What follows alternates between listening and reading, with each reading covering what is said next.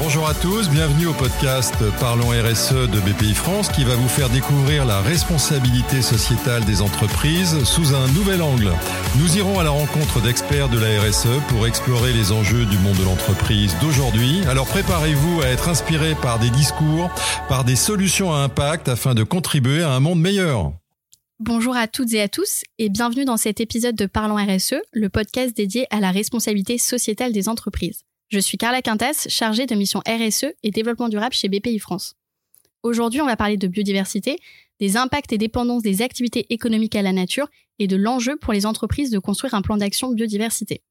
Pour explorer ces différents sujets, je suis accompagnée de Clotilde Verne, responsable de projet développement durable et RSE chez BPI France. Bonjour Carla. Bonjour Clotilde, on est ravis de t'avoir avec nous sur le podcast en tant qu'experte biodiversité chez BPI France. Pour commencer, est-ce que tu peux nous expliquer simplement ce qu'est la biodiversité?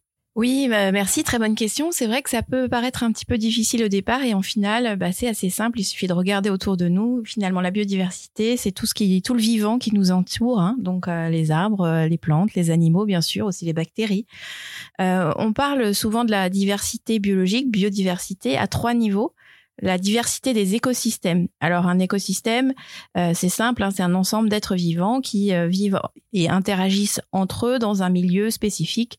Donc par exemple euh, une mare avec différents différents animaux. La, la, diversité, elle s'apprécie également au niveau des espèces qui vont être au sein de cet écosystème et de la diversité des espèces d'un écosystème à l'autre puisqu'on ne trouve pas les, les mêmes espèces. Et puis, on va également s'intéresser à la diversité euh, génétique au sein d'une espèce.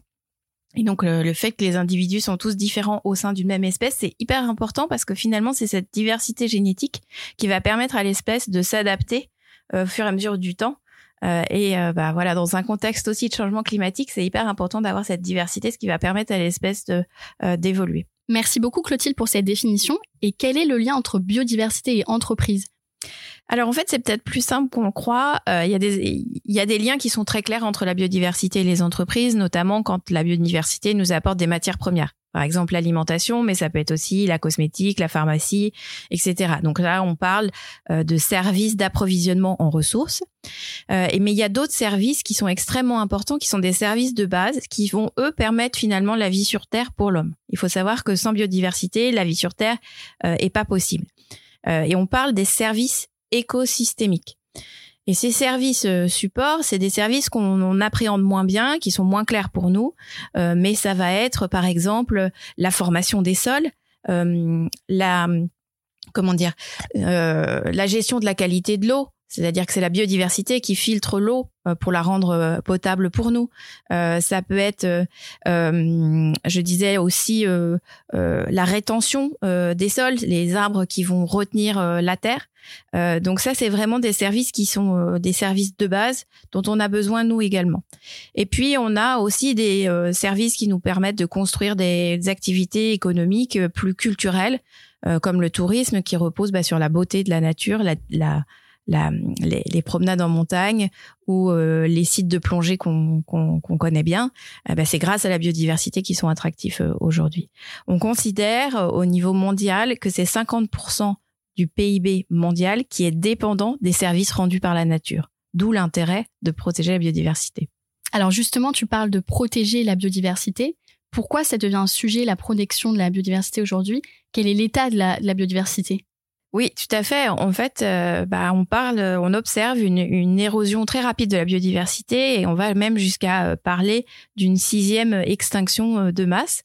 Donc, c'est-à-dire une, une, extinction des, des, du vivant, des espèces vivantes.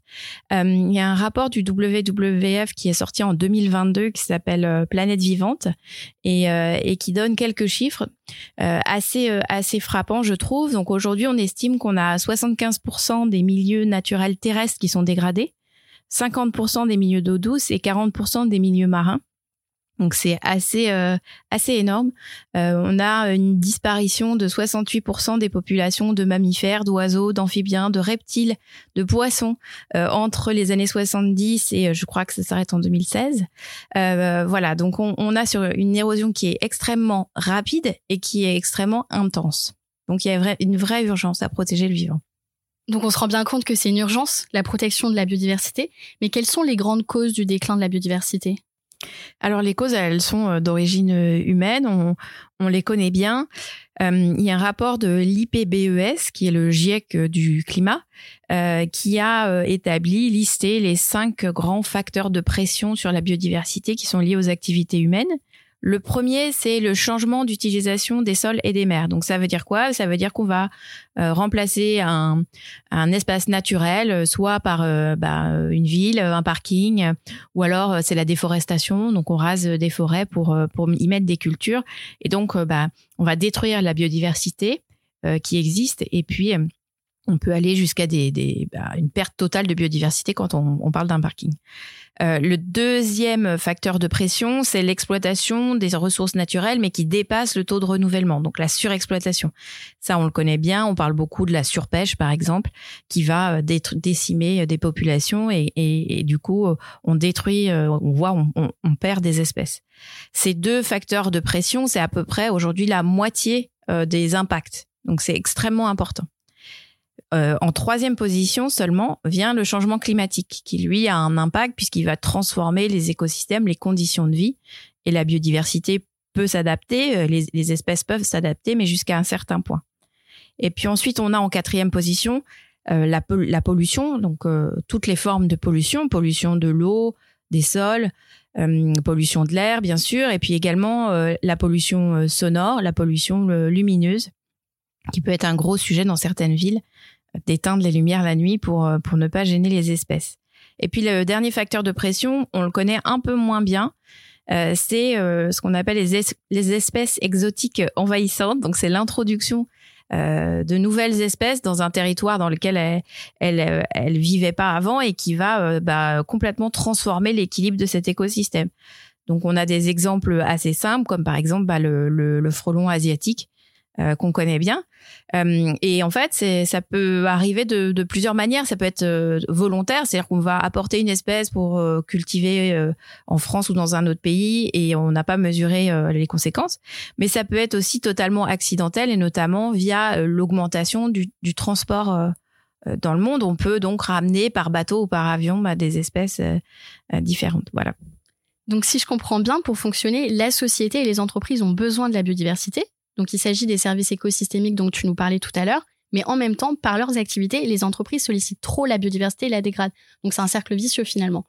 La question que je me pose, c'est quel risque l'érosion de la biodiversité fait peser sur les entreprises aujourd'hui?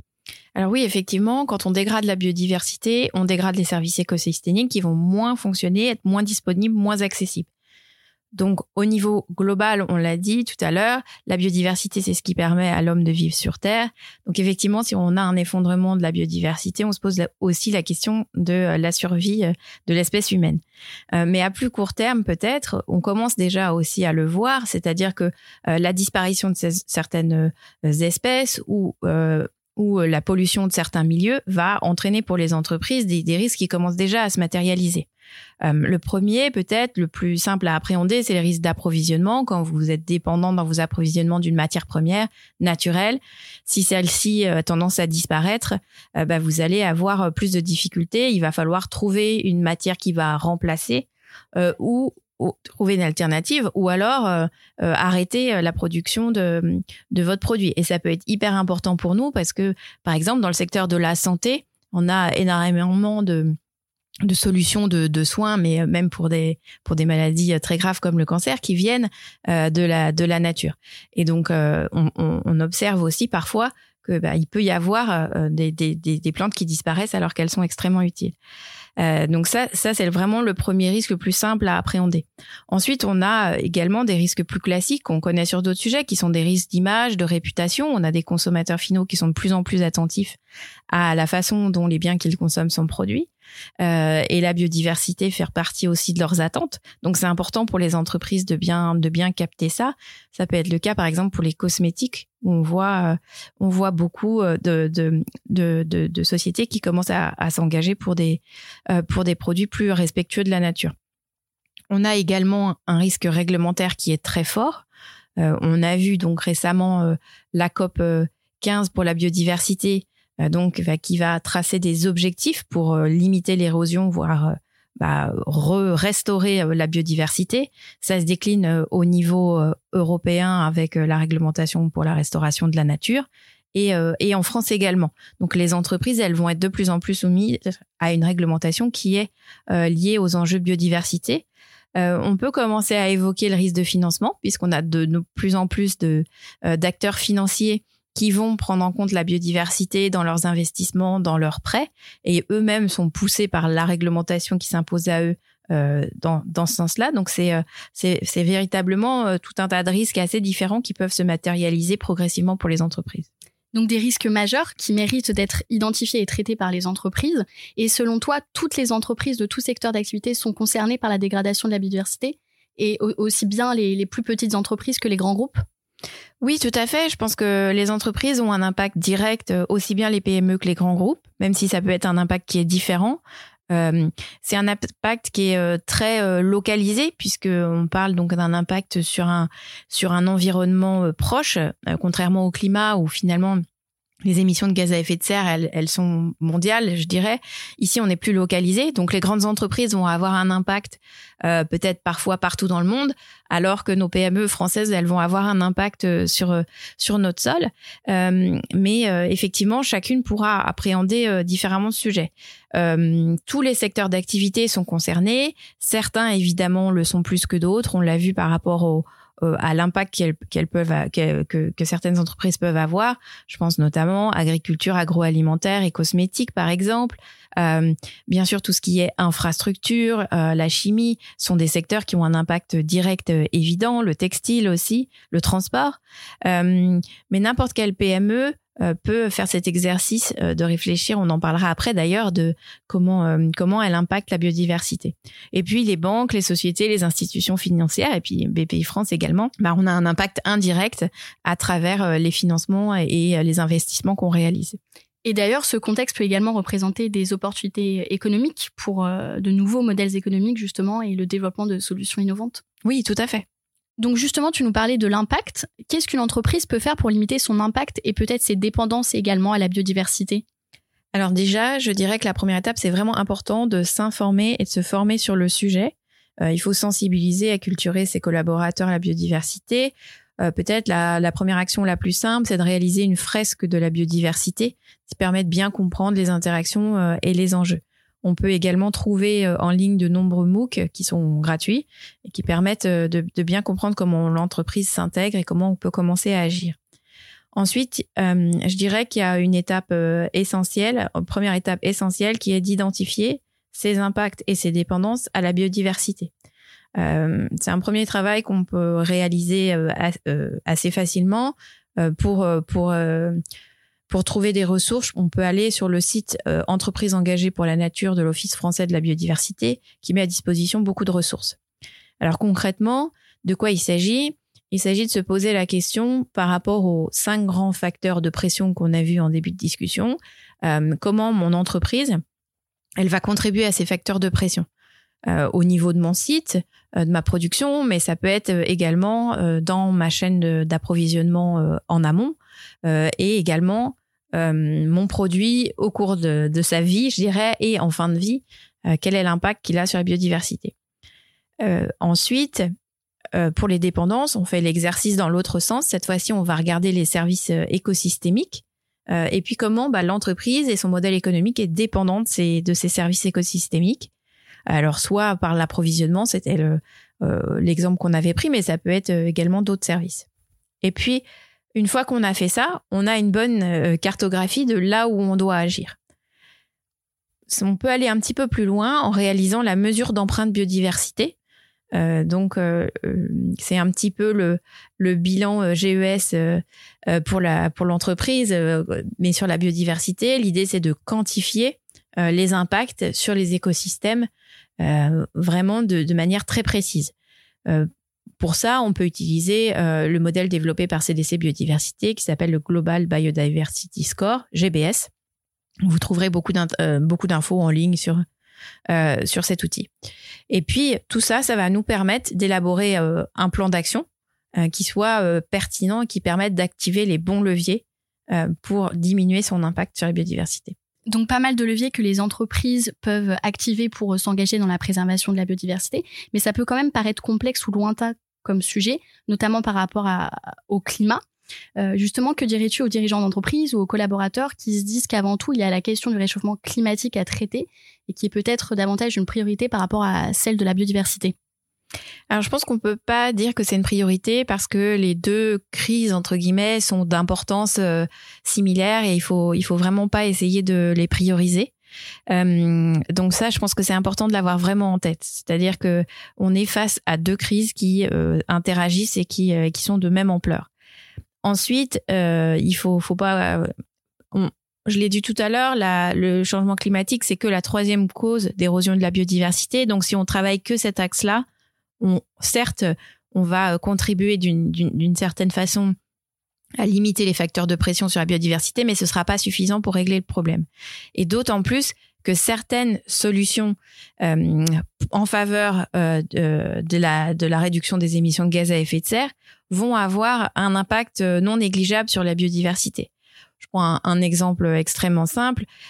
si bah, si on détruit une forêt pour y installer des panneaux solaires, on va certes avoir un, un impact positif euh, d'un point de vue euh, émission de gaz à effet de serre, mais euh, et de manière assez évidente, on va avoir un impact extrêmement négatif sur la biodiversité de l'autre côté. Certes, c'est un exemple extrêmement simple, mais mais l'idée c'est que parfois il faut aussi quand on met en place des solutions pour le climat se poser la question de l'impact de ces solutions sur la biodiversité et donc vérifier finalement qu'on n'est pas en train de euh, bah, d'accroître les, les, autres facteurs de pression sur la biodiversité.